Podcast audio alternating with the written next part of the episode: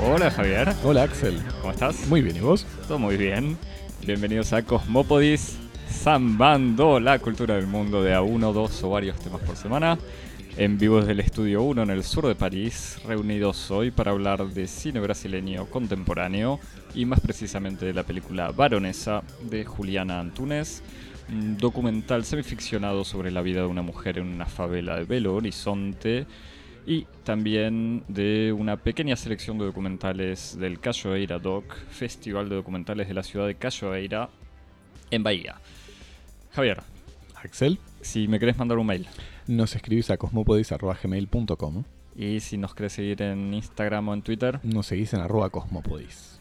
y si nos querés escuchar todos los viernes Te suscribís. o en cualquier momento de la semana. o en cualquier momento de la semana. eh, te suscribís y nos evaluás y nos pones eh, corazones y, y Abrazos, pulgares y abrazos besos y y, todo lo que y quieras. tildes y todo eso en todas las plataformas de podcast como TuneIn, Pocketcast, Google Podcast, Apple Podcast, Apple Podcast. y- Stitcher y, cualquier SoundCloud, eh, plataforma de podcast que se precie. y en medium.com barra cosmopodis con hermosas imágenes Ilustraciones y y textos bellos resúmenes de los llenos de, capítulos. de- de- de- de gratificación literaria. Muy bien. Para hablar de cine brasileño, eh, necesitábamos un tercero parcero. como decimos, Como decimos nosotros. Eh, necesitamos o queríamos tener la presencia de una amiga del pod, Cosmopodita. Eh, tenemos la suerte de recibir a Claire, investigadora o buscadora, como prefieras, eh, sobre cine argentino y brasileño contemporáneo. Eh, además responsable de que yo haya ido a ver eh, Baronesa, porque vos me la recomendaste. Así que Claire, bienvenida a Cosmopodis, gracias por estar acá. Muchas gracias. Buen día a todos. Buen día. Todes. Eh, dijimos entonces vamos a empezar a hablar, vamos a empezar hablando de Baronesa. Eh, Baronesa es una película del 2017, es el primer largometraje de Juliano Juliana Juliana. Antunes, eh, nacida en 1989, o sea, joven cineasta brasileña. Es un documental con elementos medio ficcionados, quizás lo hablaremos eh, después, sobre dos mujeres que viven en una favela de Belo Horizonte y trabajan como manicuras informales. La protagonista, Andrea, vive sola y trata de juntar plata para pagarse una humilde casa que quiere construir en el barrio vecino de Baronesa y así escaparle a la violencia de su propio barrio, Juliana. Ahí es, en este barrio de Juliana, es en donde vive cerca de lo de su amiga, Leidiana, que cría sola a sus hijos sin mucho dinero, sin tiempo o sin experiencia para ocuparse adecuadamente de ellos.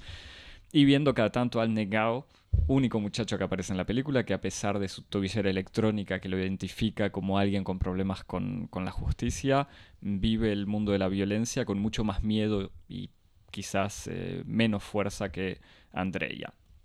Se trata de una inmersión profunda pero tranquila, eh, como sentada, con ruido ambiente que desde afuera integra eh, el interior o los espacios interiores, como en estas casas construidas a medias de la favela.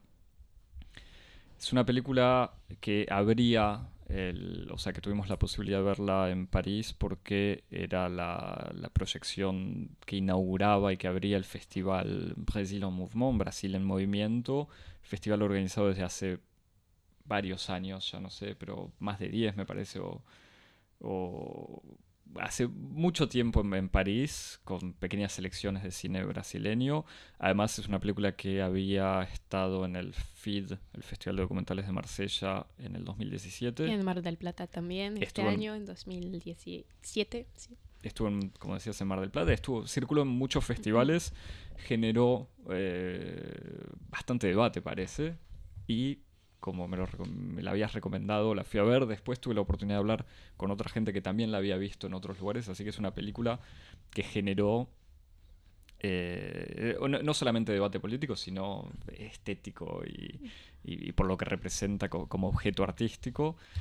Eh, y nada, encantado yo de ir a ver una película de cine brasileño que hace mucho no veía y sobre un tema que me interesaba, no, específicamente, pero que me intrigaba ver esta, eh, esta película tan recomendada sobre, sobre la vida de una mujer en, una favela. Para resumir eh, un poco la, mi primera impresión, que después quizás puedo, pu- puedo detallar. Me, o sea, me gustó, me interesó este, este relato íntimo a partir de, de, de esta mujer fuerte. eh, fuerte, pero al mismo tiempo no es eh, necesariamente. No, es un robot que, que- que sobrevive eh, y que resiste como si fuese un, eh, un soldado, sino una mujer con muchos sentimientos y muchas actitudes variadas frente a la vida, pero que sobrevive en este, en este espacio hostil, por decirlo de alguna manera, que es la favela. Pero en el fondo me sorprendió, o sea, yo esperaba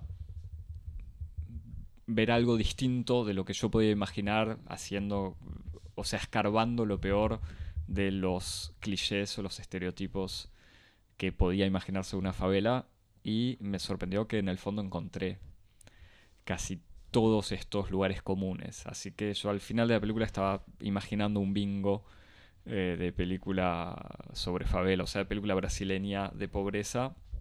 Y eh, no, no te hice, Javier, no, no, no te hice la, eh, el, el- el chiste de exigirte en serio que me digas cuáles son los temas que podías esperar, pero yo tengo la lista. o sea, Explicitamos que yo no vi la película. Estoy Eh, asistiendo claro. como un... Pero tiran los temas igual. Estoy si- siguiendo así como No. un testigo.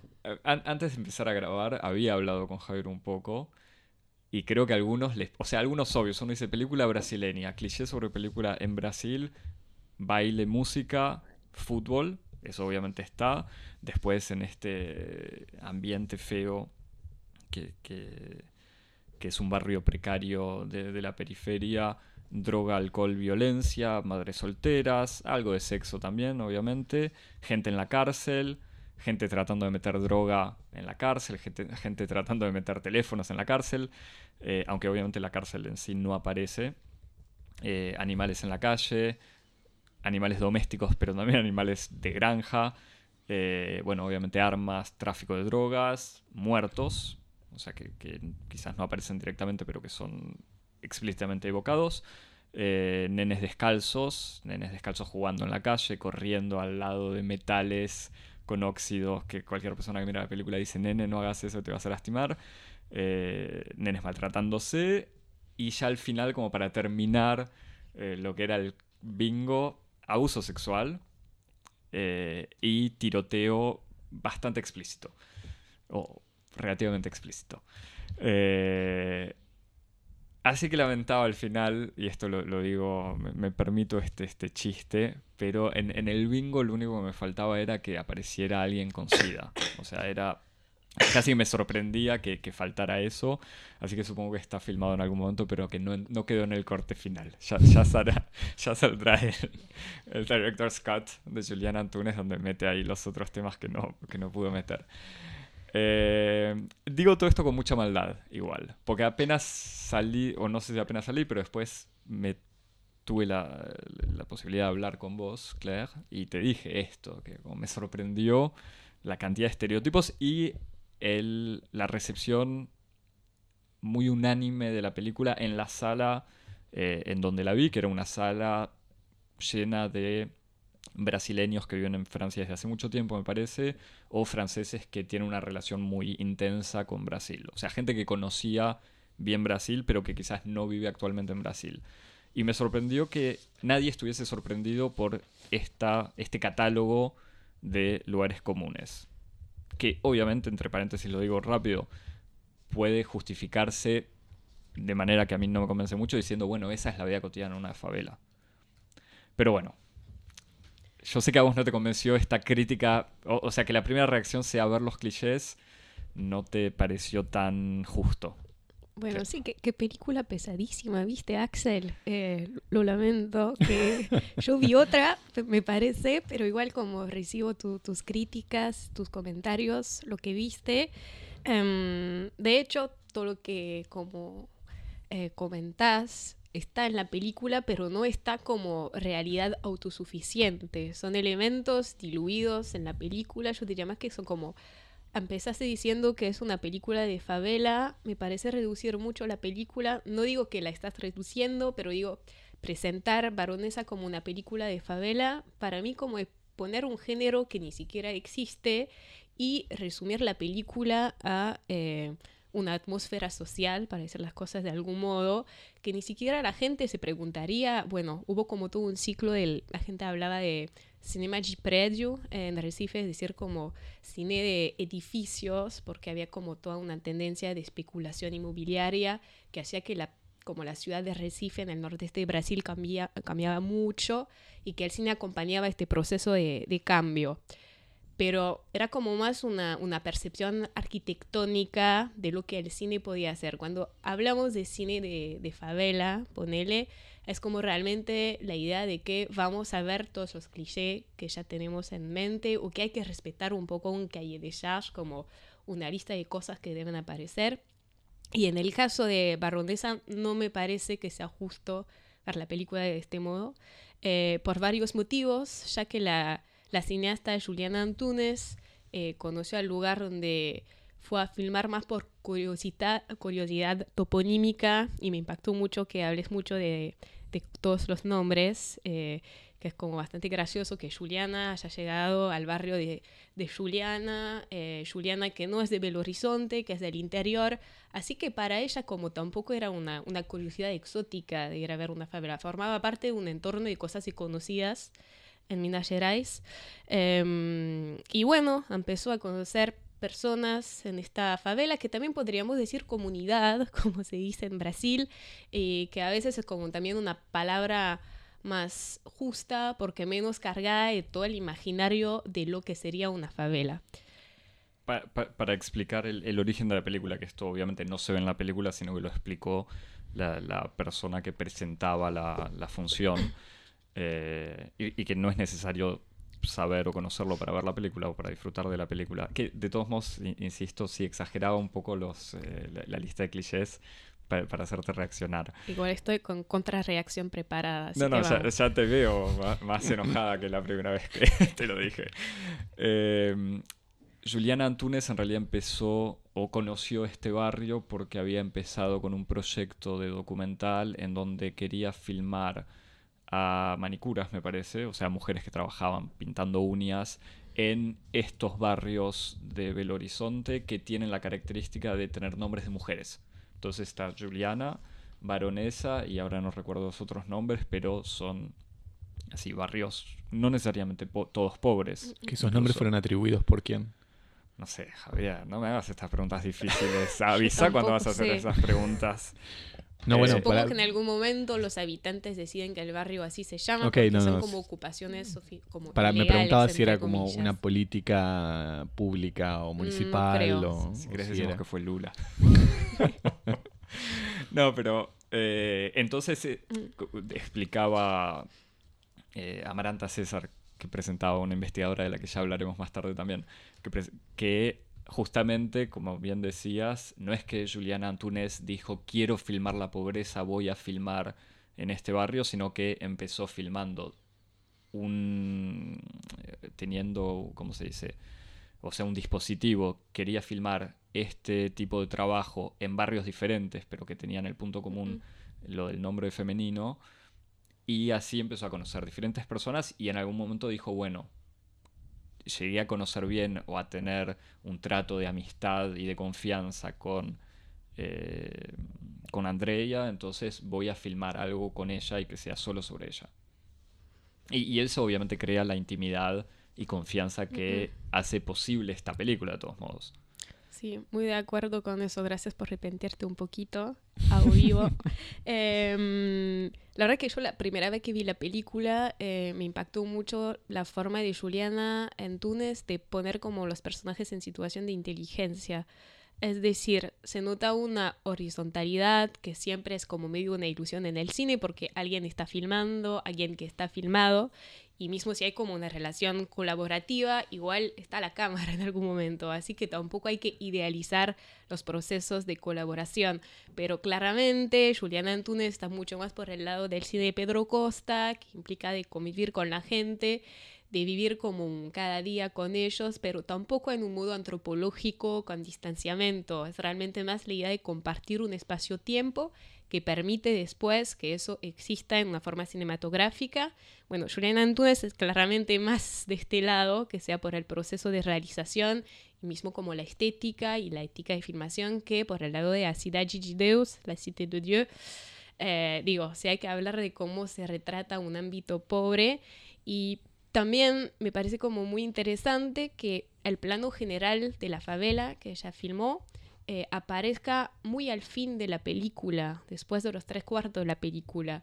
Y eso para mí es muy fuerte, porque durante como los tres cuartos de la película estamos acompañando presencias, estamos, como decías, como en ámbitos íntimos. Y la idea que estamos en una favela, bueno, es un contexto, pero tampoco es un contexto que devora o que genera todo lo que está pasando. Y las situaciones y los diálogos están generando eh, con las personas filmadas. Y, y se nota, hace como cuando vos como haces un inventario de los clichés, bueno, pero hay que ver, e, e, están estas problemáticas, pero ¿cómo están filmadas? Yo estuve muy impactada por la, la escena con el eh, con The Gown, que entonces como este el muchacho este, el vecino. Exactamente, y hay dos, dos escenas que podrían ser como muy muy problemáticas, igual tal vez lo sean, pero para debatir y no para, para pensarlas como, como, bueno, está encarnando un cliché de sí mismo. Hay una escena donde Negao eh, presenta un arma, una pistola a Andrea y Andrea empieza, como empieza a apuntar la pistola en el cuerpo de Negao y Negao dice como, no, ya, me da miedo esta arma, como, por favor, no juegue con esta arma, no puede ser. falta un detalle en esa escena, es Negao probando un chaleco antibalas. Sí. O sea, Negao que se prueba, que no sé cómo lo consiguió, pero dice, no, voy a usar este chaleco antibalas para protegerme. Y Andrea tiene supuestamente que dispararle para probarlo, pero él, aún estando protegido, entre comillas, pues en realidad tampoco sabemos cuán protegido está, le da la pistola para que ella le dispare y incluso uno se siente, o sea, la cámara está puesta, eh, volviendo a este tema de, incluso la puesta en escena, o sea, cuán documental, ficción, se nota que hay un montón de situaciones creadas, o por lo menos favorecidas para ser filmadas. La cámara está ubicada eh, no, no atrás de Negao, pero de alguna manera eh, detrás del campo de disparo de Andrea casi. A mí me dio esa sensación, era como, Andrea, por favor no dispares, esto, esto puede ser peligroso. Em, pero sí, y me decías esta primera situación donde Negao, Negao tiene miedo, o sea, y ella en cambio lo toma, o sea, tener un arma en la mano le resulta gracioso. Y está claro que no es la primera vez que tiene un arma en la mano, o por lo menos tiene cierta confianza con eso. Y me decías una segunda situación. Sí, y solamente para terminar con eso, lo que me parecía como impactante es que no se filma un hombre que va a la guerra con una arma súper confiante, sino se como Julián Antunes filma un hombre que tiene que cumplir el papel del hombre de la favela y claramente no lo quiere, intenta como encontrar una estrategia para protegerse de eso. Y bueno, está la arma, pero no hay una estetización del uso de la arma, no hay como una valorización del uso del arma por Andrea. La arma está como problematizada, como por qué llegamos a este uso y cómo hacer para ir más allá del papel que la marginalidad social impone. Y como siempre reproblematiza la posibilidad de inventarse. Y eso me parece muy importante, que no hay, los personajes no son estereotipos, son como personajes, personas vivas, con historias, con deseos, y como decía, hasta un poco es el cliché de la mujer fuerte, por ahí tal vez podamos como comparar algo que es absolutamente incomparable, es una de las últimas películas brasileras que viajaron mucho, que es Aquarius de Cleber Mendonça Filho, donde claramente Sonia Braga encarna el papel de la mujer fuerte, hacia que el público ni se dé cuenta que es una persona hiper privilegiada, que vive en un mundo hiperelitista y que su lucha no es una lucha general, no es una lucha pospetista, porque la película también fue súper recuperada después del, del, impeachment de Dilma Rousseff. No, como Sonia Braga está luchando porque quiere quedarse en su casa desde siempre y está bien como en, algún modo eh, enfrentar a la especulación urbana, a la especulación inmobiliaria, pero tampoco es una lucha para todos, es una una lucha muy individualista. No, no sé, Javi, si la llegaste a ver esta película. Salió, estuvo el año pasado. No, no la vi, pero, sé, de qué hablan. No sé si estuvo en Cannes, pero estuvo en todos estuvo, Como es la última película latinoamericana que estuvo en la competencia de Cannes en 2016. Claro, que como decías, esto es el caso de una mujer de más de 60 años que resiste, o sea, que se niega a vender su casa y resiste. Sonia Braga, Sonia Braga, claro. Y que y es una mujer libre que disfruta de su tiempo, eh, que es madre, pero que en el fondo tuvo una maternidad eh, emancipada, o sea, donde ella privilegió incluso su carrera profesional, disfrutó de su sexualidad, de un montón de cosas, pero sí, sigue siendo una mujer de clases privilegiadas. Y en este caso, espectadores de clase media que somos más o menos, y nos preguntamos, pero ella es como de una clase superior y está luchando para sí misma, y a lo contrario, bueno, viendo la película Julián Antunes, nos preguntamos, pero bueno, estas mujeres están pensando en un futuro mejor, qué sé yo, pero sí, estamos en una situación horizontal con ellas. Como contaba yo, ni me pregunté durante un rato dónde estaba. Bueno, parece que viven en casas más precarias, pero lo que importa es como la duración de las escenas, como los relatos, eh, como se incorporan, se encarnan a través de las voces, y eso me parece que Julián Túnez los respeta mucho, y las escenas ficcionalizadas eh, fueron hechas con la contribución y la participación de, la, de, las personas que aparecen en la pantalla. Digo, fue un proceso de colaboración. En ningún momento Julián Antunes impuso un tipo de escena con algo. Fue un proceso colaborativo. Esto pregunta porque en realidad yo en el momento tampoco reconocí qué escenas. Todos hablaban de es un documental que. un documental, una película que trasciende las fronteras entre documental y ficción tiene toda la forma de un documental eh, más o menos de cine directo clásico, o sea, no hay obviamente no hay ninguna voz en off, ningún tipo de placa, simplemente hay una cámara eh, cuyo, eh, cuya presencia es evidente, pues está en general bien puesta, o sea, bien ubicada. ya no me acuerdo si se mueve mucho o no. en el único momento en donde se ve eh, y esto sí es explícito, donde se nota que hay una persona sosteniéndola con la mano, es hacia el final de la película están grabando un diálogo, o sea, están filmando un diálogo relativamente banal, o no me acuerdo exactamente sobre qué hablan, y se escuchan tiros justo de la, atrás de la casa en donde están, o sea, muy cerca de donde están filmando, y ahí sí todos se levantan, o sea, las personas que estaban hablando y sobre todo el camarógrafo o la camarógrafa, una. Eh, una camarógrafa, eh, se levantan, agarran la cámara y salen corriendo, en donde hay una especie de irrupción de la realidad en la película y es como el único momento en donde se explicita, yo diría personalmente de manera innecesaria, pero bueno, eh, esta violencia y la realidad así cruel y dura en, en la película. Pero si no, eh, se dice, bueno, se, evacúan las fronteras entre realidad y ficción porque hay situaciones que se nota que no están filmadas como si la realidad fuese pura y apareciera desde arriba o, como cual etnógrafo invisible, una cámara filmando. Eh, o sea, se nota que están, no sé, en una, una, escena donde están, creo que es Leidana y Negao tomándose un baño en un tacho eh, como el Chavo del 8, ¿viste? Eso es un balde gigante donde están bañándose. Hay un, montón de situaciones donde están las dos personas hablando frente a la cámara. O sea, entonces está claro que nadie habla para tomar un café al lado de otra, salvo en París cuando uno mira la calle, eh, pero está claro que son situaciones creadas para ser filmadas. Pero no lo sé, o, o sea, yo no sé exactamente qué momentos son claramente ficcionados o no, salvo la situación quizás de la supuesta muerte del negado que da a entender la película que Negao muere. O por lo menos Negao muere simbólicamente porque desaparece de la película. Y alguien murió, así que tal vez siga él, tal vez no, no se Exactamente. Y hay un momento de eh, Andrea y Leidana de luto, de alguna manera.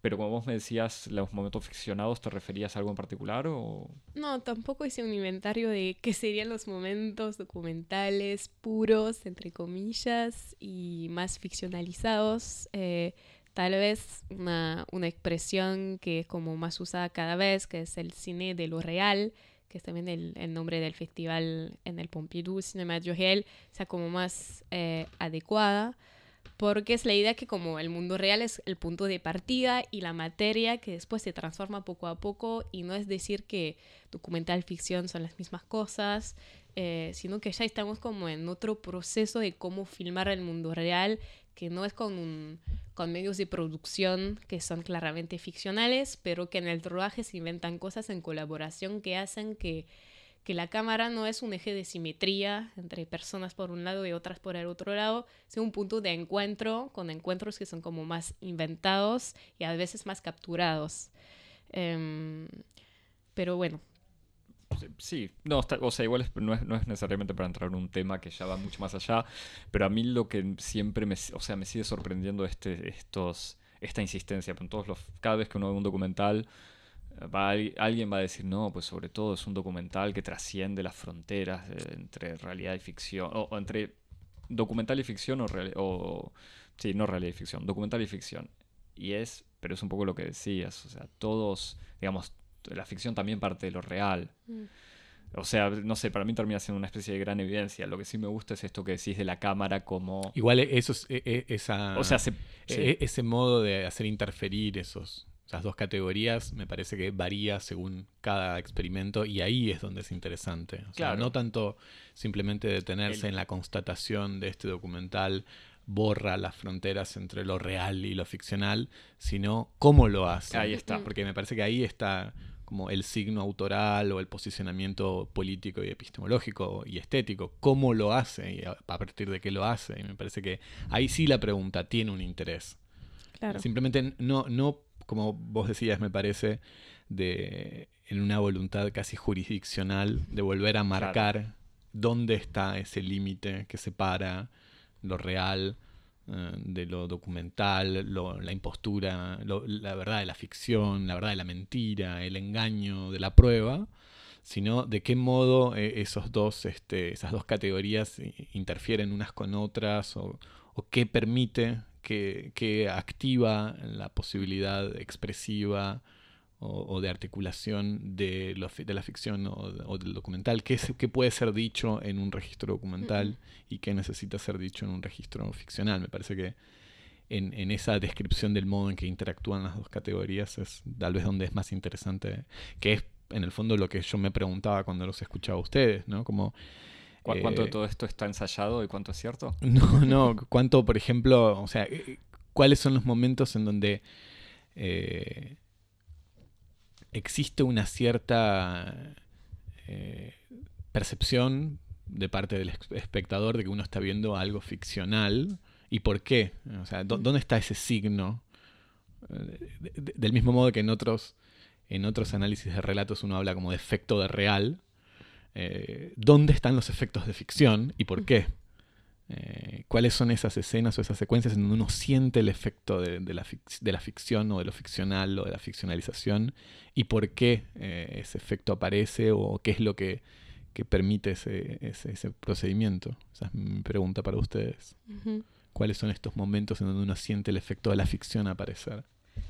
Pregunta que me da ganas de hacer como otra pregunta, que es también como em, como, bueno, cómo la película construye algo que realmente se ancla de forma respetuosa en lo real inicial, pero más allá de la idea de trascender, que es un poco cargada místicamente, la idea de cómo se construye y eh, cómo abre un horizonte de posibles, de cosas que tal vez ya estaban, pero necesitaba el cine para que estén como efectivas. Y para mí, como al fin de la película, no vamos a contar todo, pero bueno, Andrea se, puede spoilear, ¿eh? Andrea se muda a un barrio que se llama Baronesa, que es el nombre de la película, el título de la película, y no hay un barrio en Belo Horizonte que se llama Baronesa. Este nombre, por ejemplo, es imaginario. Así que de algún modo, como la cineasta dice, bueno, esta película es como la construcción de vos, Andrea, como mujer que se emancipa de un barrio que no aguanta más y la película como es mucho más que acompañar el proceso de emancipación espacial de Andrea. Es decirle, esta película es un espacio que construimos las dos para que vos puedas como reencarnar algo que necesitas en este momento, que es mudarte y ir a este barrio para construir tu propia casa con tus propias manos, básicamente. ¿Y, baronesa también es un título nobiliario en portugués? no sé. No, claro, pues, para mí era, no, lo chequeé, no, saqué mi diccionario de portugués, pero supongo que sí, porque mm. tiene esta, esta dimensión, o sea, supongo que sí. No, no lo sé, pero uno imagina que etimológicamente, de todos modos, hay algún punto de contacto. Eh, no sé, quería seguir. No, eh, volviendo a, tu pregunta. Sí, a mí me da la sensación que hay. que, es bastante. Mm, no sé, sutil es la palabra.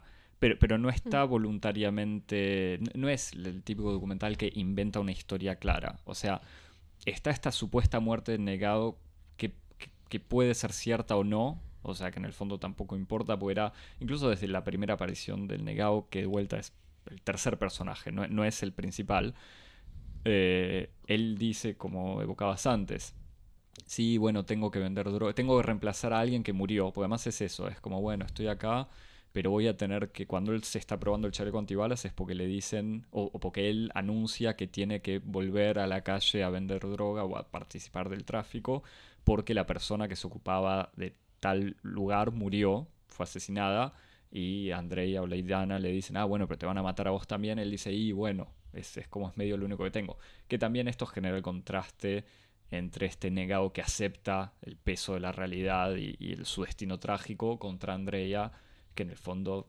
empieza la película contando el dinero que tiene y cuánto le salen los ladrillos y las puertas y las ventanas para construirse la casa. Eh, entonces, volviendo al tema, a tu pregunta sobre la ficción, yo no creo que haya, o de vuelta, quizás esta mm. historia de la construcción de la casa, pero que es entre anecdótica y no sé cuán ficcional será. Eh, pero es más la manera de crear eh, espacios de realidad o de diálogo que, que demuestran una puesta en escena. Pero no, en el fondo no importa cuán real es o no. En la parte de los de las cosas que se dicen o que se charlan, todo suena muy real. O sea, cuando hablan de cómo meter droga en la cárcel o cómo, incluso uno de los mejores momentos, y, para volver, para relativizar un poco todo lo que decía antes. Eh, o, sea, esto también forma parte de mis notas, pero no lo había dicho antes como para, darle chispa a la charla. Eh, el retrato que hace Juliana Antunes en la película de las mujeres eh, y, cierto, o sea, toda la originalidad en la manera de filmar y sobre todo las cosas que se dicen es, sin conocer el cine de favela, de todos modos es sorprendente. O sea, estas charlas entre mujeres en donde hablan eh, o de cómo masturbarse, masturbación. O sea, hay unas creo que son Andrea y otra, que le explican a la ideana. Eh, que hay que, hacerse bien en la vida, básicamente. Claro, que no puede ser que espere que otros le den placer, o sea, que tiene que darse placer ella sola que, y que no va a conseguir algo mejor. Eh, después ellas hablando de cómo, contando la anécdota de cuando van a la. que habían ido a la cárcel a visitar a sus hombres, ¿no? Y que sus hombres estaban, parece, esperando ese encuentro íntimo, que incluso ni siquiera tenían la posibilidad de tener espacios de intimidad con las mujeres que los visitaban, pero por alguna razón lograban ir al baño no sé dónde solos, pero que claro, cuando estaban ahí y las mujeres muy contentas de poder tener sexo con el hombre, los hombres no conseguían tener una erección. Entonces toda esta, eh, esta manera de dar vuelta la, la, virilización absoluta de los criminales, eh, me parece que es interesante en la película. Eh, no sé, otra mujer también explicándole a, mientras está haciendo una manicura, diciéndole, no, no, no te cases, cuando te cases eh, es el fin de tu vida, vas a, vas a dejar de disfrutar de la vida, vas a dejar de estar. Hay un montón de cosas que no creo que sean, o sea, me parece que es obvio que no están guionadas, o sea, no es que Juliana Túnez fue con un guion y le dijo, habla de esto, pero son situaciones donde está creada la posibilidad de hablar de ciertas cosas, incluidas esas cosas. O sea, está claro que en la confianza entre Juliana Antunes y Andrea Leidana y la gente que aparece está hablen de lo que quieran, hablen de sexo, está todo bien. O sea que en cualquier otra situación, sobre todo en documental, no es tan fácil. Mm. Y me parece que no es, eh, no, no es lo más obvio. Y con mucha libertad y humor. Y, Que hay muchos momentos muy graciosos y no nos estamos burlando de las personas, porque son personas filmadas de forma inteligente, como digo. Eso es muy importante decirlo, que no se nota un desfasaje social con espectador como esta película nos da ganas como de conocerlas de verdad y de poder participar a un debate en conjunto.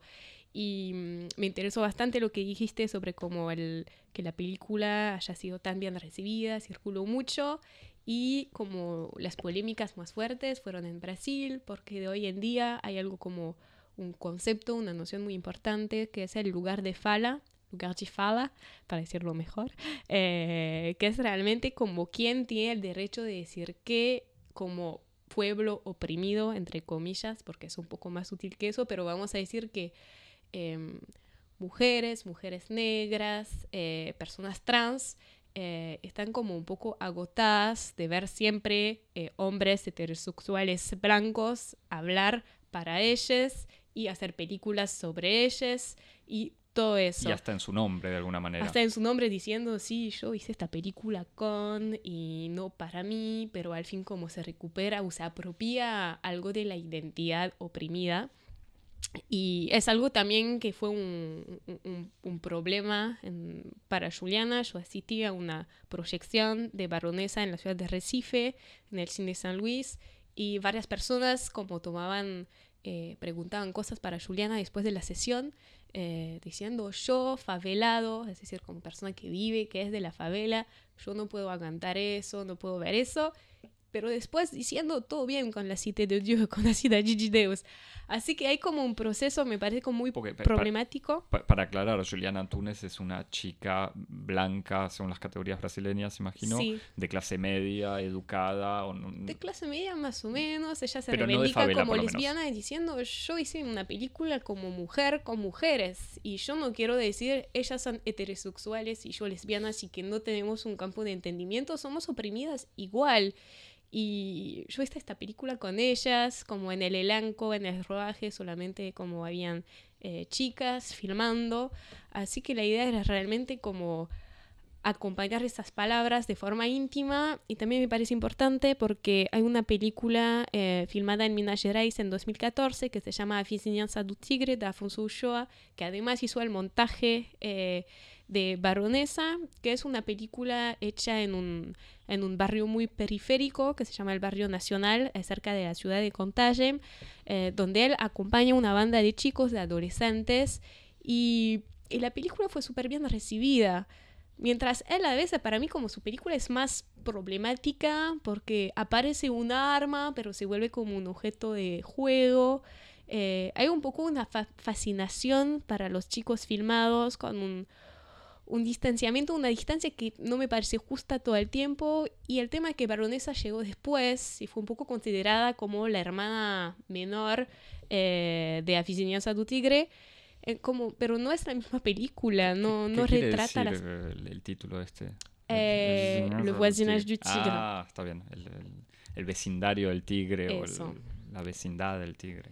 Que es una película muy interesante y fue una película de referencia en un aspecto más metodológico para Juliana, porque Afonso Ulloa también como pasó mucho tiempo con estas personas, pero es un poco más un turismo social la película de Afonso Ulloa, en eso que eh, Afonso Ulloa vive en la ciudad de Contagem y decidió ir a filmar personas que ni conocía, como de acercarse, por eso el título es desde el punto de vista de, de Afonso Ulloa como vecino. Eh, y Juliana no, como Juliana filma estas mujeres que, bueno, acontece que viven en este lugar, pero es realmente como un cinema de la, un cine de la relación. Me parece que eso es la clave de cómo se construye, se comparte un espacio eh, a partir de un punto de partida, que es como vos vives tu vida de mujer y qué libertad sentís posible en tu, en tu vida.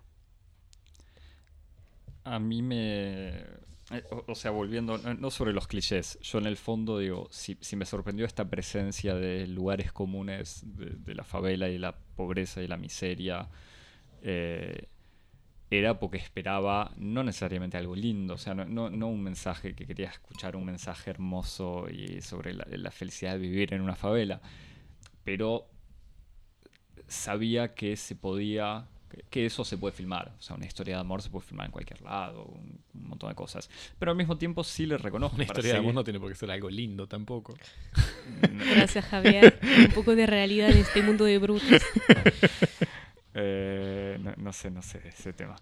Eh, lo que estaba diciendo era que eh, le reconozco al mismo tiempo a Juliana Antunes, no, solamente no idealizar, sino generar. O sea, Juliana Antunes, y en el fondo es mucho mérito, me parece, de Andrea y de Leidana, y, y cuando vos decías hay, hay mucho humor, me parece que el humor y las risas y el tono de cierta burla tiene que ver no, necesariamente con maldad, pero también frente a Juliana Antunes. Mm. O sea, en muchos diálogos ellas saben que están siendo filmadas y hay una especie de exageración y de, de casi sobreactuar el rol que se puede esperar de ellas en, algunas cosas. Quizás la situación del arma también hay como... Pero bueno, eh, pero me parece que no es solamente...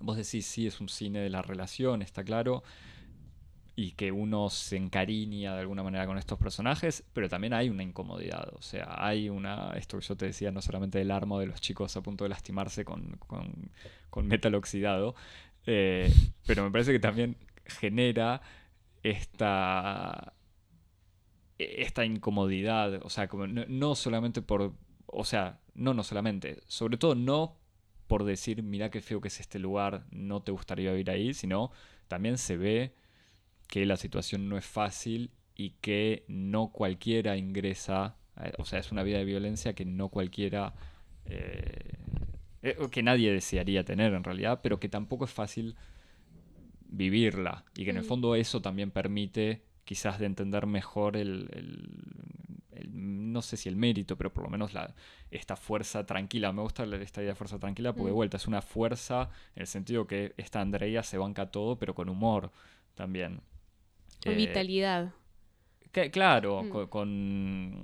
Eh, son todos los clichés, así como el cliché de la favela está el cliché del, coraje y la, y la, valentía. No es solamente un optimismo liberal de decir, ay, si ella quiere y cree, puede lograr y salir adelante, porque al mismo tiempo no queda muy claro cuán adelante sale.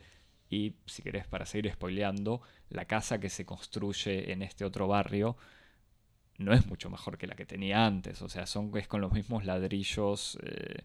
Pero me pregunto si no tiene que ver también con, como, con un cambio de. En, la imaginación de las figuras, de los tropos en los que se encarna la resistencia, ¿no? Como que si hay algo que caracteriza el tropo de, la resistencia de los años 60 y 70 es la figura heroica. Mm. Y me parece que estos personajes, como esta fuerza tranquila que vos nombrás. sacrificada bueno, Sí, por eso es un imaginario romántico.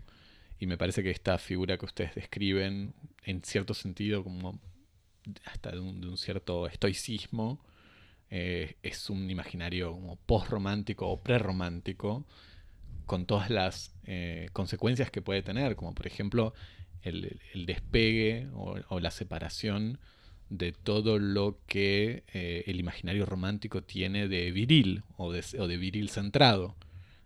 Con todas estas cualidades propias del heroísmo, de la resistencia revolucionaria de los años 60, que está fundamentalmente este, centrado en la figura del el hombre revolucionario, casi como una... O sea, no solamente el che, pero es, incluso es, casi como una encarnación secular de, la figura crística también. Este, y me parece que en este sentido es como una, una imagen o sea, es, una figura post-romántica, este, ¿no?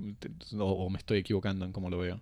No, no, me, parece muy cierto solamente para relativizar, o sea, no relativizar, pero complejificar eh, esta cuestión estoica. No es, eh, o, sea, hay unas escenas donde están tomando cocaína eh, con el negado, o sea, no es una mujer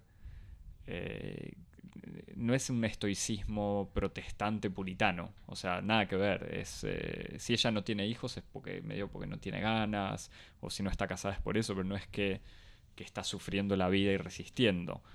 Pero, pero sí, esto a mí me parece que es, eh, es muy pertinente lo que decís. Incluso se podría debatir también esta figura individual y para nada colectiva, como en el fondo lo que ella busca es escaparle al barrio. En ningún momento está, aunque ella quiere ayudar a Leidana, en ningún, en ningún momento hay una voluntad de emancipación colectiva o de salvar colectivamente que sea el barrio, la favela o a la sociedad en general. Pero por ese, ¿hubo debates por ese lado o...? No, de lo que sepa no, eh, pero estoy de acuerdo, sí que como realmente una figura humana, con ni siquiera con contradicciones, digo que es un personaje que realmente está, está registrado, acompañado en su compleja humanidad y más que todo en su porvenir posible. Y por eso que me parece que la película es muy interesante, porque no es como una descripción cuidadosa de un presente que se queda presente, sino que ya contiene un futuro posible y ni siquiera el tema es como, como construirse una super casa fuera de donde estoy, pero de la libertad de poder construir una casa en otra parte si lo necesita o si para ella es como lo importante. Es más como este movimiento eh, perpetuo posible que no es para escaparse, sino para encontrarse un lugar en el mundo y que tal vez sea un, lugar individualista de algún modo, pero que también sea un punto de partida para que las otras también, las amigas del barrio, sepan que es posible. Digo, yo lo veo más como una llamada general que como un punto único y eh, lo que logró la compañera Andrea, poneré. Después tengo otra pregunta para, para hacerles. A ver si, si, si, si, esta impresión que tengo a partir de lo que ustedes están diciendo es correcta.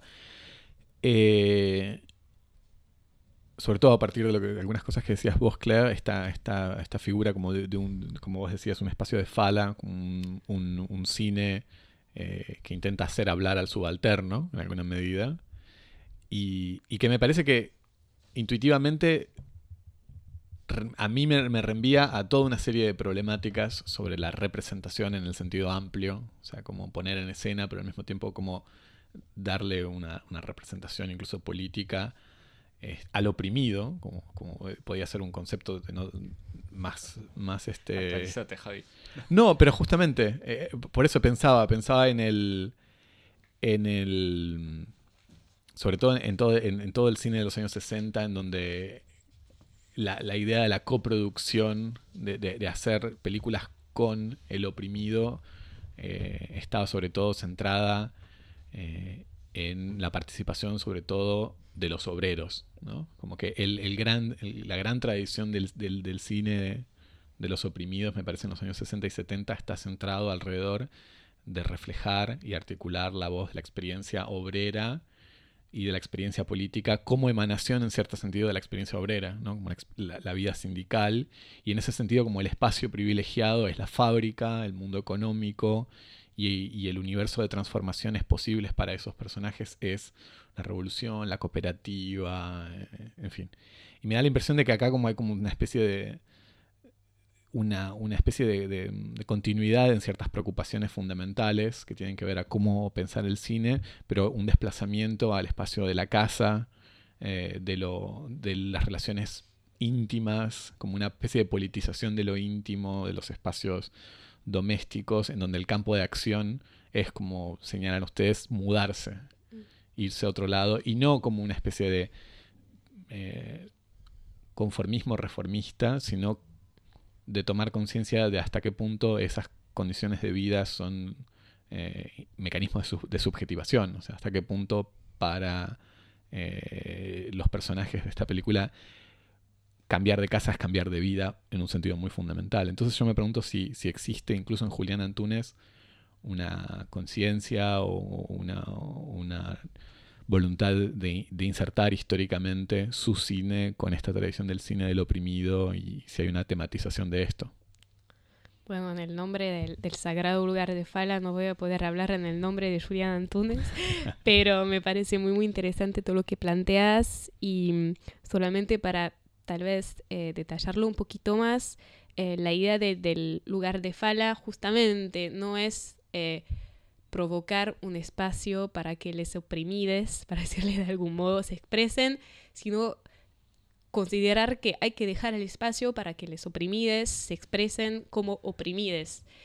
Y eso hay que como aceptarlo y construir este espacio. Es decir, justo sería un hombre, digo, eso es un esquema muy esquematizado, pero que un hombre blanco de clase media súper heterosexual no tenga la idea de hacer baronesa, por ejemplo, que ni lo proyecte, que ahora como ya existen estas películas, ahora es como Andrea que debería filmar una película sobre cómo está viviendo en este barrio imaginario baronesa.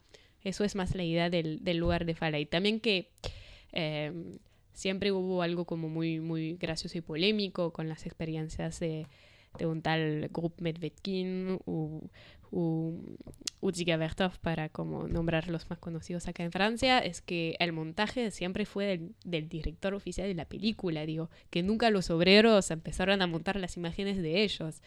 Y la política no está solamente en la cooperación en el rodaje, está también mucho en el montaje. Y me mm. parece que eso es como es un punto clave no resuelto, que no sé si vamos a resolverlo hoy, me parece que no, eh, pero que también hay que pensar y procesar mucho cuando uno habla de colaboración. Por eso que también al principio hablaba como de matizar un poco la idealización de lo que es un proceso colaborativo. Me parece muy crucial en la experiencia del rodaje pero siempre después la película desaparece, entra en la sala oscura del, montaje y a partir de este momento las imágenes de las personas filmadas no, no, pertenecen a nadie, sino a un ojo que está como revitalizando la posibilidad de una película. Y eso me parece que permite hacer una, una transición sobre un festival que justo habla de eso, está hecho por eso y que acompañó también Barondesa, que es el Cayo de Doc. Muy bien, gracias Claire, ya estás para... Para tener su propio podcast. no, para, para estar eh, y participar en cualquier otro tema. Fin de la primera parte.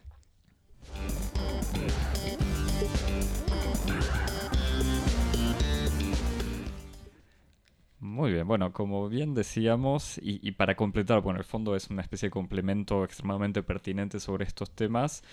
Eh, la segunda parte de la charla es entonces sobre el Cachoeira Doc y más precisamente sobre una selección de, algunos, eh, de algunas películas que habían sido mostradas en Cachoeira eh, y que fueron mostradas ahora en París en el contexto de este festival Brasil en Movimientos. Entonces, lo que pudimos ver en París es una selección de un festival, o sea, Cachoeira Doc, un festival de documental creado en la ciudad de Cachoeira por una investigadora brasileña eh, que trabaja en una sede anexa, o el festival creado en una sede anexa de la Universidad de Bahía.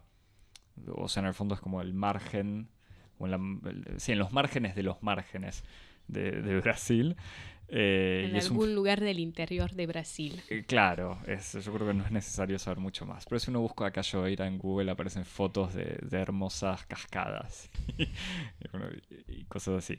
Y el objetivo de este festival justamente, el festival que ya tiene 10 años, es dar lugar a películas y temáticas que no son necesariamente visibles en otros festivales. Así que en, en la pequeña selección, o sea, vimos una selección de cortos eh, máximo 25-30 minutos me parece. Eh, algunos o algunas películas eran de estudiantes o, la película de, fin de estudio y con temas que justamente no son eh, no, aparecen en general como comunidades indígenas, la cuestión de las mujeres negras, o en realidad las personas negras, se veía también un pequeño corto sobre los orígenes africanos en Brasil, o los afrodescendientes en Brasil, la cuestión de una madre soltera, una chica trans, el movimiento feminista, eh, la apropiación de, tierras, e, ese tipo de temáticas. Así que en realidad para charlar un poco de las cosas que vimos, yo diría eh, elegir dos o tres o cuatro, tres películas que nos interesaron y quizás un corto. Entre esas películas, a mí la que más, bueno, no sé la que más me gustó, pero una que me gustó mucho es justamente saliendo del tema de, la favela, ¿eh? pero yendo a, de vuelta a, temas no representados o por lo menos temas actuales en la sociedad brasileña y que salen eh, de la figura del obrero o de la clase obrera, la cuestión de las comunidades indígenas y la película Ava Marangatu, es una obra colectiva de la que vos quizás me podrás explicar mejor el contexto de creación, porque es a partir de un taller me parece. Tengo la lista de. Vamos a hacerle honor a todos los que participaron. Así que Genito Gómez, Valmir González Cabreira, John Nara Gómez, Jonathan Gómez, Edina Jiménez o Jiménez, Dulcidio Gómez, Sara Brites y Joilson Brites. Todos los que participaron en un corto en realidad de 15 minutos.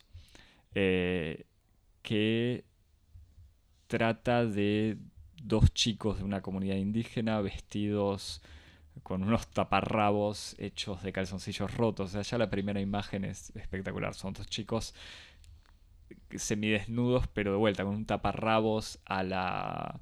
O sea, como lo que uno imagina más clásico de un cine etnográfico tradicional a la antigua, pero hecho con un producto industrial made in China probablemente, que están cazando en el medio de la selva con métodos tradicionales, o sea, lanzas artesanales, arco y flecha, trampas caseras hechas a partir de, objetos de, la selva.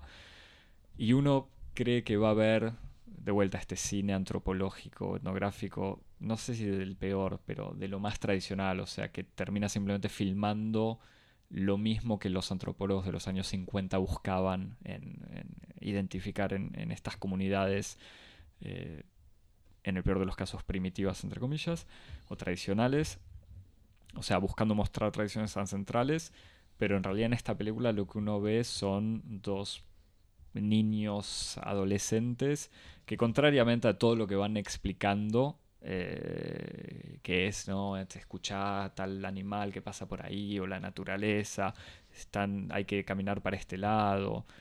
En realidad no saben cazar, o por lo menos no logran conseguir nada eh, y, esta incapacidad para cazar me parece que se debe quizás menos a una pérdida de las prácticas tradicionales que a una falta de experiencia porque son jóvenes, porque nada, porque están más actuando incluso la experiencia frente a la cámara que otra cosa hay un momento donde van a hablar con un tío y el tío de vuelta es un tío vestido sentado en el medio de, una aldea, o no me acuerdo bien cómo es, pero que creo que está vestido con ropa de ciudad, o sea, sucia, pero, pero ciudad, si no me equivoco, y que les dice, no, lo que pasa es que todo esto, paréntesis, aclaro ahora, pero no está hablado en portugués, sino en la lengua que no sé cuál será, pero es la lengua indígena de la zona del Amazonas o de la selva en donde vivían, me disculpo desde ya por, esta falta de precisión. Eh, y el tío les dice, no, es que lo que pasa es que ustedes no rezaron bien, les dice eh, cuál es el rezo que tienen que usar para poder cazar, vuelven a salir a cazar los chicos, repiten, uno de los dos repite el rezo pero sin acordarse muy bien cómo es, y terminan descubriendo muy orgullosos que, que lograron atrapar una especie de chanchito salvaje en una trampa un bebé jabalí o algo así, y la primera reacción apenas lo ven es como, ¡ay, qué lindo! Nos lo llevamos a casa, no lo vamos a comer. Y es una película adorable eh, cuyo mérito es no solamente ser adorable, sino toda esta, esta manera de filmar saliendo de los...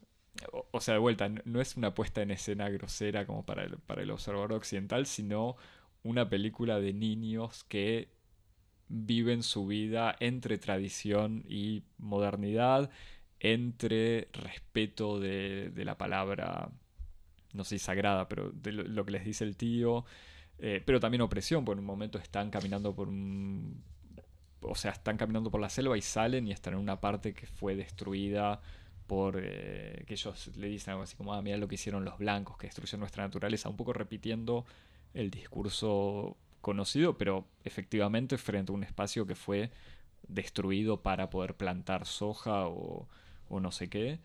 Eh, así que esa fue una película que, que me gustó mucho y que eso, que presenta a estas comunidades indígenas no, a partir, como decía y como me habían dicho, eh, a partir de talleres de cine hechos con estas comunidades eh, y, saliendo del cine etnográfico puro y clásico.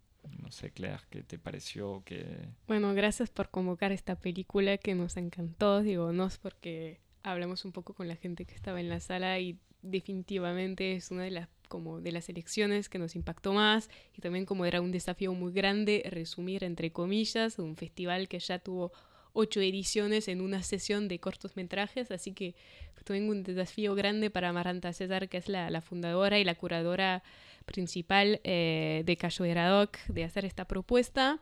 Y al principio yo pensé, ah, tal vez sea una, una versión contemporánea indígena de la Chasse au Lion à l'Arc de Jean Rouge, que es como, no sé qué sería el título en castellano. Sí, la, la casa, la, la, casa del león con arco y flecha que es una película muy, muy importante del fin de los años 50 y muy genial de Jean Rouge que acompaña a todo un, pueblo eh, del oeste africano que se prepara a ir a cazar el, el leoncito, pero que es como todo un momento que mezcla fervor, miedo, presencia de los ancestros y al mismo tiempo la sensación que tal vez sea uno de los últimos eh, leoncitos de la sabana. Así que bueno, toda esta mezcla y al fin pensé, no, pero nada que ver con Rouge, que es una comunidad indígena que se filma a sí misma y con lo mejor de lo que el lugar de fala o el lugar de filma puede ser, en este sentido que reflexiona realmente sobre lo que es filmarse y diría que tal vez sea una película muy tremenda sobre el aprendizaje, que mientras se aprende a cazar algo que aparece o no aparece en la pantalla, porque cada momento de, irse a la selva e intentar cazar cosas que son puros sonidos escuchados y ni se sabe dónde puntar la flecha, eh, bueno, eso es un proceso de aprendizaje que está aconteciendo enfrente de nuestros ojos, pero al mismo tiempo los chicos que están del otro lado de la cámara también están aprendiendo a registrar lo que está pasando. Y me parece que hay una energía que circula entre como puntar para cazar y puntar para filmar, que es muy hermosa, que tampoco es dialéctica básica, vamos a decir, pero que realmente forma de un proceso comunitario y tuviste toda la razón del mundo de nombrar a los ocho cineastas, eh, porque se nota que es realmente lo necesario de eso no es tanto de, de continuar a, a registrar eh, las tradiciones, pero de pensar cómo estamos en este, este eterno momento de transición y que es aprender básicamente, cómo, cómo se transmiten eh, y, como la desconfianza de los chicos con el hecho de rezar, como decir, bueno, vamos a rezar enfrente de la cámara, así el tío va a saber que lo hicimos. a, eh, mí me gusta, sobre todo el momento del rezo, es que está diciendo el rezo, que ya no me acuerdo cómo es, pero es como es un rezo relativamente clásico, tipo le ruego a mis ancestros que me ayuden a traer no sé qué y al mismo tiempo lo empieza a repetir y en el momento duda y el otro le dice, pero lo sabes bien, dice, sí, sí, creo que era así. Y te das cuenta este uso también mm. eh, muy personal, digamos, el rezo. Y bueno, para no responder a tu pregunta, no me acuerdo de cómo se llama la, la oficina que eh, produjo esta película, vamos a decir, pero podemos hablar de otra que es muy importante que también tenía una película en esta muestra, que es Video Unas Aldeas, que existe desde el medio de los años 80, que tiene mucho que ver con la idea que la transición de la dictadura militar a, la democracia en Brasil eh, necesita como dar la luz a la realidad indígena y respetar la realidad indígena y que este respeto en necesita como medias auto usados por las comunidades. Es, un, es una red, una asociación Video Unas Aldeas que fue fundada por eh, Vicente Carelli y era posible ver la última película de Videos Unas Aldeas dos años atrás en el Cinema Jorel, una película muy tremenda que se llama Martirio y que fue hecha realmente en colaboración activa con pueblos originarios, con muchas imágenes filmadas por los pueblos, digo, como toda una reflexión de cómo dar la, visibilidad a otra escala que solamente como videocitos con talleres y me parece también muy em, significativo que la película Martirio casi no circuló en festivales europeos. Fue considerada muy como una película etnográfica, mientras era como una un cinema du real, eh, hecha con y para los pueblos originarios. Y eso me parece que también por eso que hay que decir que un festival como Cayo de Haddock es muy importante, porque considera gestos y no hay competencia, por ejemplo, considera gestos y la idea es realmente crear un espacio de diálogo y de poder hacer circular esas películas que a veces son hechas con medio como muy muy precarios y decir, bueno, eh, no estamos juzgando solamente un resultado estético acabado, maduro, sino un proceso de algo que permite como relacionarse con lo real y con las problemáticas políticas contemporáneas, sin tampoco caer en el peligro de la idealización eh, militante, es decir, como de solamente mostrar películas básicas y tirarlas. La idea también reflexionar en la vida, de las, la vida de las formas y de cómo se transforma el cine a través de la reapropiación o de la apropiación eh, de los medios de comunicación actuales.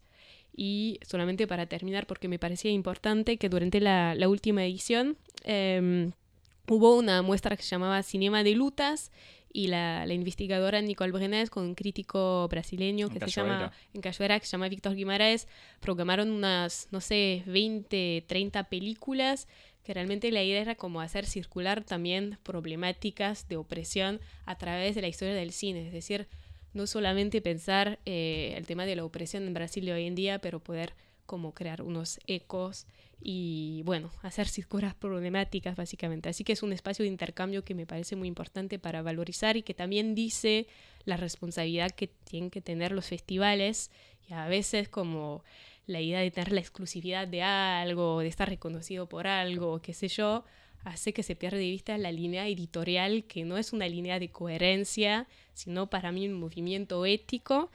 Y tal vez es significativo también el que Doc no acontece este año por temas económicos, es decir, por ausencia de apoyo público suficiente, que es muy preocupante a unos días de las elecciones presidenciales en Brasil. Eh, Lo mismo, por ejemplo, esta iniciativa de mm, cine en las aldeas, no me acuerdo cómo decías.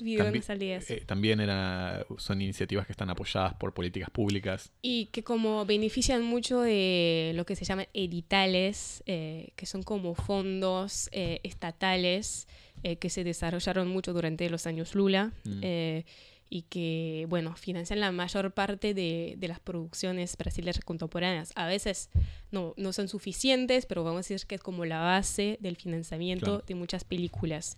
Y en Pernambuco, por ejemplo, donde está localizada la oficina de, de Fideo Nas Aldeas, hubo como un crecimiento muy grande de la ausencia total de apoyo al cine de repente se desarrolló mucho cine allá, no es solamente porque aparecieron cineastas, sino posibilidad de producir películas mismo con poca plata, pero con algo de plata igual. Bien, para evocar otras películas, una más rápidamente de todos modos. Eh, más o sea, no sé si cercana a varones en realidad, pero digamos que tiene vuelta esta presencia femenina importante, la película Deus, eh, o sea, Dios, eh, de Vinicius Silva. Es sobre una madre sola, en realidad madre separada que cría a su hijo sola en qué ciudad. Creo que es en la periferia de Sao Paulo, si no me equivoco. Te, dejo la responsabilidad de equivocarte, porque yo lo había anotado en algún lado, pero no tengo acá. Pero bueno, es a partir de vuelta, es esta manera de filmar situaciones íntimas, eh, mostrar la relación de una madre con su hijo, o sea, madre que debe tener menos de 40 años, con su hijo que tiene máximo 10. Eh, y que de vuelta, sin, ya esto es no es en una favela, sino es en un edificio eh, sin ningún tipo de lujo, eh, pero que sin exagerar las dificultades, sin miserabilismo, eh, muestra al mismo tiempo la, ciertas dificultades, pero también la intimidad, la madre ayudándolo con las tareas, el niño diciéndole a la madre que el papá, que tendría que volver a juntarse con el papá, la madre riéndose. Hay un, montón de situaciones de vuelta. Es una película también de, de 20 minutos máximo, 25 eh, minutos, eh, que quizás no es tan visible, o, por lo menos para mi ojo no, no es que no era visible, pero según explicaba también Amaranta César al presentar las películas, es una, o sea, el hecho de filmar a una mujer negra en su vida cotidiana ya es algo que no se ve en el cine brasileño, o sea que no es, algo para nada visible. No sé que si tenías también alguna algo para agregar sobre esta película. Que me pareció muy tierna, un poco frágil a veces, eh, y que tampoco la idea es de, digo, de exotizar, decir, ah, che, al fin una, una mujer negra en su intimidad lo necesitábamos, siempre como ella está filmada. Eh, y lo que me parece lindo es como ver que es una mujer que puede decir basta a muchas cosas y que lo dice enfrente de la cámara sin que sea una persona histérica, sin que sea una persona cínica, pero digo, una persona que aguanta muchas cosas y otra vez también sentir como el peso de la vida real haciendo las contas, un momento bastante interesante donde ella habla con una amiga, si no me equivoco, que su hijo le pide cinco reales eh, para comerse una, una, merenda cada día. Ella dice, pero qué, qué, deseo, como qué lujo él está pidiendo a como yo que estoy como laburando como una loca y que no puedo juntar esta plata cada día porque cinco reales cinco veces a la semana, bueno, y hacer las cuentas de la misma forma que arrancaba Baronesa y como esta incursión, sin que sea como el motivo principal o solamente un comentario económico de la vida periférica en Brasil, me parece interesante escucharlo sí Igual, eh, mismo si no tengo un conocimiento bastante desarrollado sobre el tema, tampoco es como la primera vez que aparece una, una mujer trabajando con un hijo en, el cine brasilero. Y hay una película, para volver a Minas Gerais, que es la, provincia, la región de, de, Juliana Antunes, que me gusta mucho, que se llama Ela volta na quinta. Ella vuelve el jueves de Entre Novais, eh, donde él filma, hace un retrato muy tierno de su familia y le da la posibilidad a su madre de forma ficcional de escaparse de la casa y de irse a otra parte del mundo, no sabemos. Y me parece muy hermoso que un hijo decida filmar a su familia sin decir voy a filmar el retrato clásico de mi familia, que es una familia, entre comillas, eh, negra de periferia, de un no centro de Brasil, un centro anexo de Brasil. Eso diciendo, bueno, otra vez doy la oportunidad a mi madre de vivir su vida afuera de lo que yo podría plantear como situación ficcional. Y bueno, ¿En, esta película igual es como un guion o algo así? ¿O es el... Sí, hay un guion. Liberado, emancipador, pero hay un guion.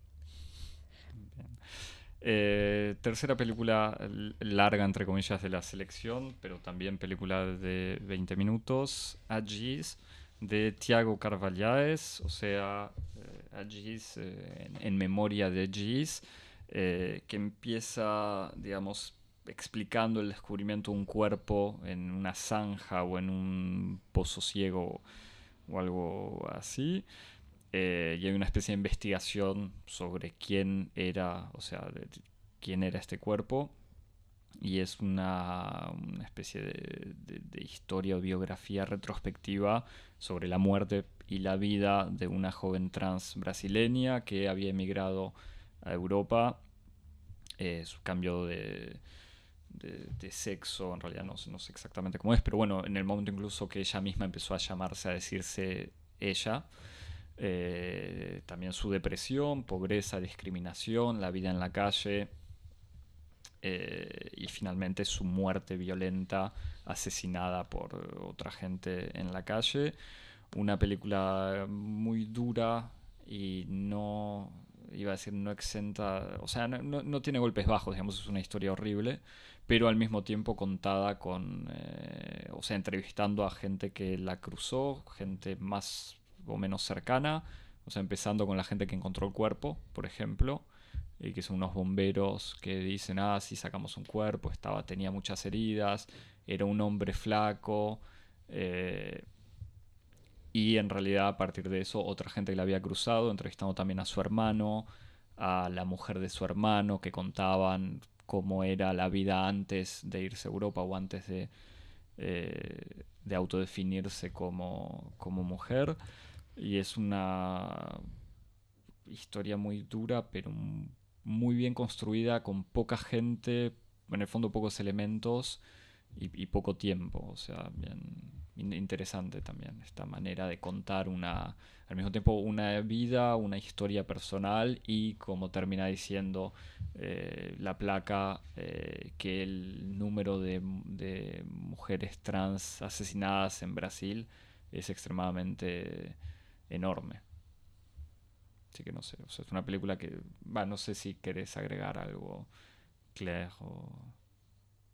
o Javier. No, no, es, es una película muy como fuerte, que de vuelta quizás no, al mismo tiempo no, es extremadamente original ni en su forma, ni en su historia quizás, pero, pero que muy eh, touchant, como se dice en francés, tocante. Conmovedora. Eh, bueno, pero touchant tiene este, el, el gesto físico de que te toca. Eso se llama traducción. Siempre se pierde algo. Y bueno, no, pero por eso, por eso lo digo, por eso lo digo. Igual con, conmovedora es que te mueve con, ¿no?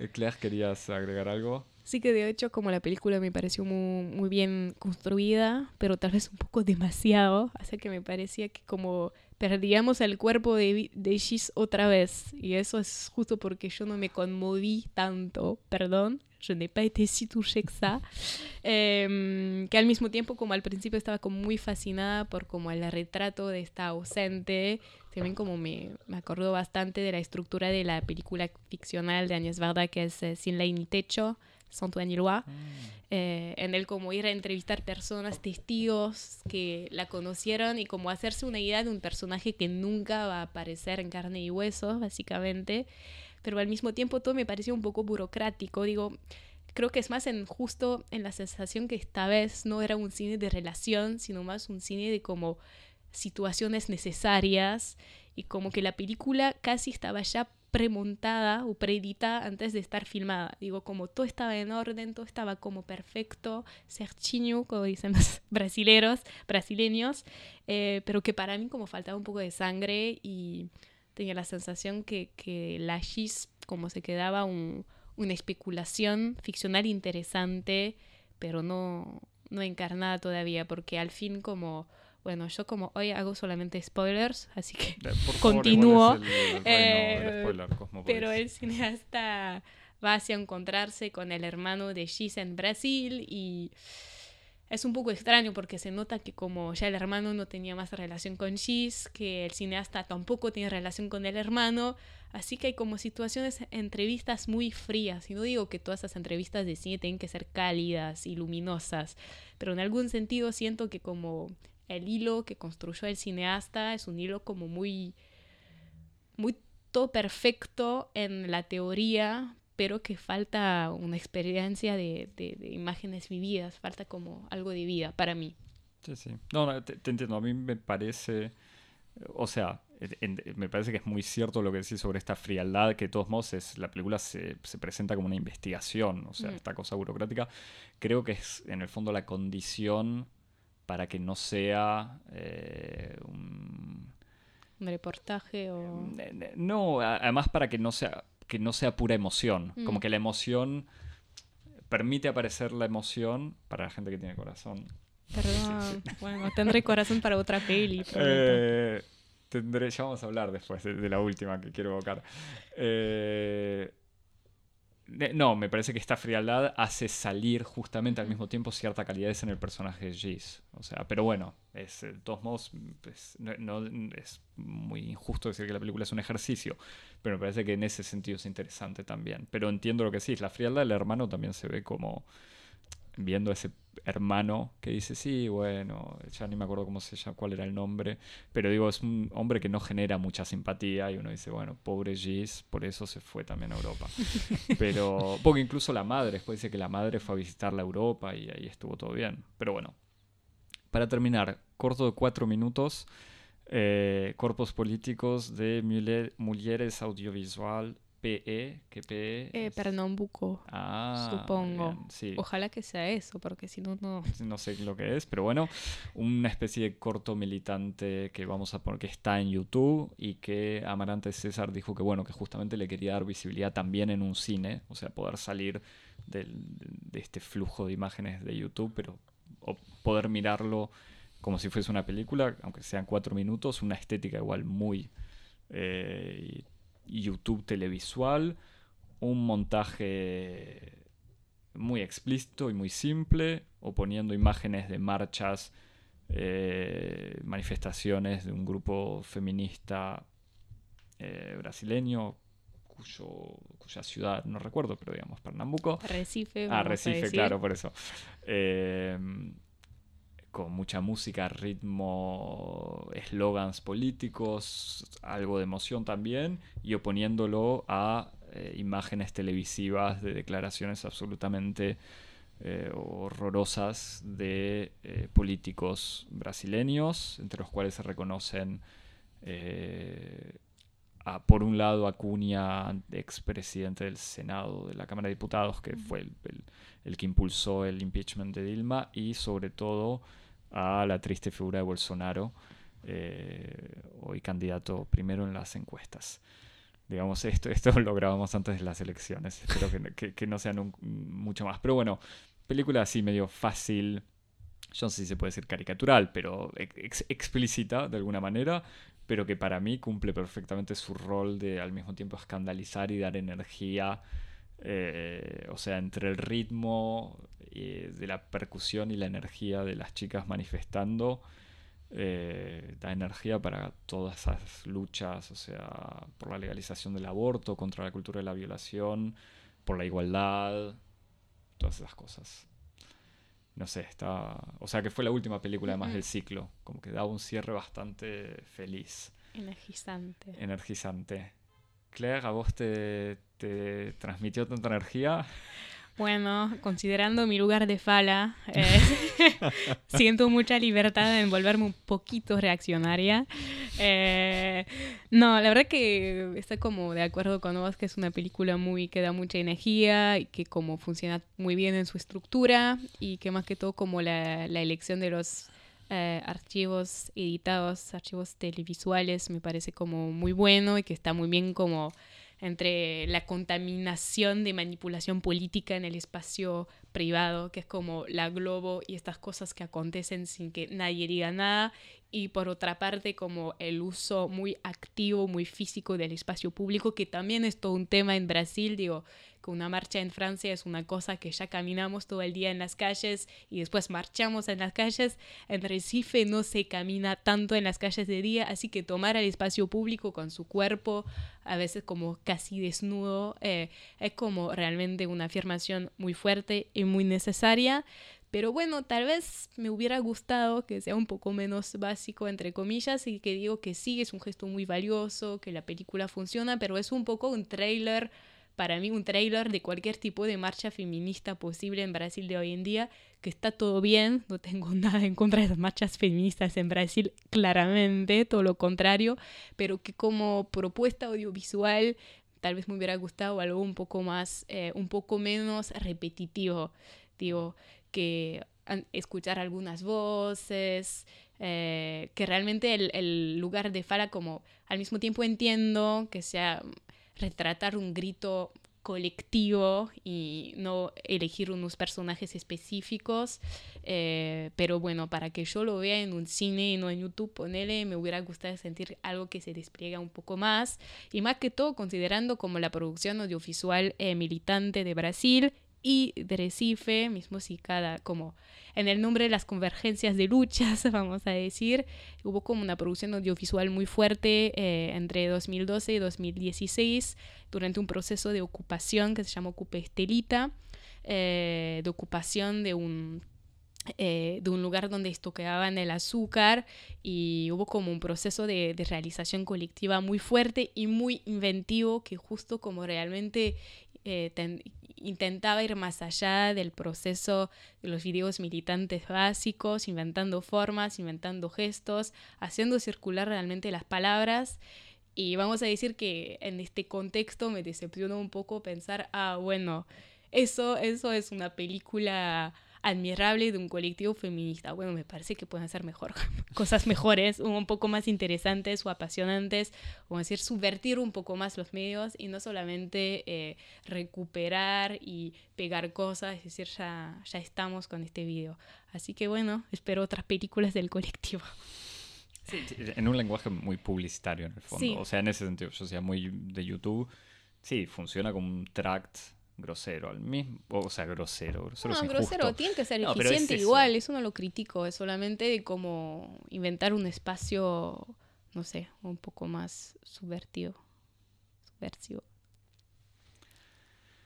Javier, ¿alguna pregunta? No, te, no, te este, dejamos eh, aprendo, en estoy- estoy estuviste meditando. Tienes tu lugar de fala hablamos. también. Claro, vos Estuve- también podés. Estuve aprendiendo mucho. Mi, mi lugar es escuchar ahora. No, y preguntar, justamente. y preguntar. Eh, No, nada, eh, este, me, me interesa esas, esas dos posiciones que ustedes presentaron, porque yo vi el, el corto este, Corpos Políticos, en YouTube. Lo vi en YouTube, que me parece que es como el, el- el lugar en donde su régimen estético funciona bien. O sea, es un. en el sentido en el que cualquier propagandismo es un pragmatismo.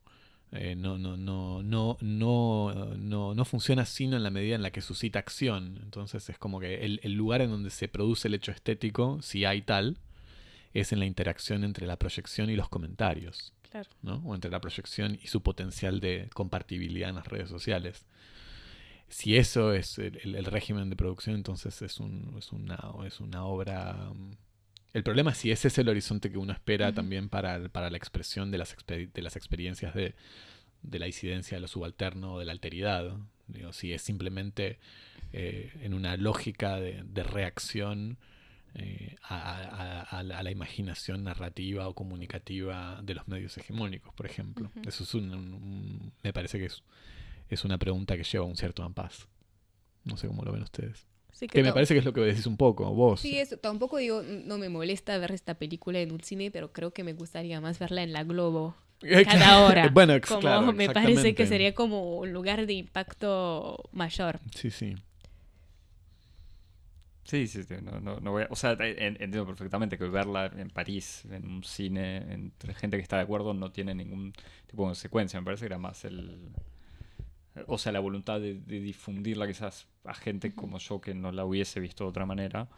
A gente como yo. No, me- es- todo, todo el festival Como vos que mí. un corazón, puedes Claro. decirlo. Eh, pero...